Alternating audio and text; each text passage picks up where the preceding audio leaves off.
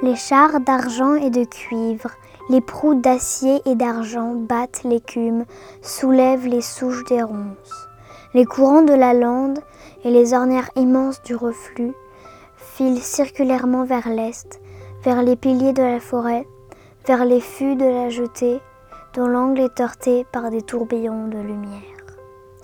Marine de Arthur Rimbaud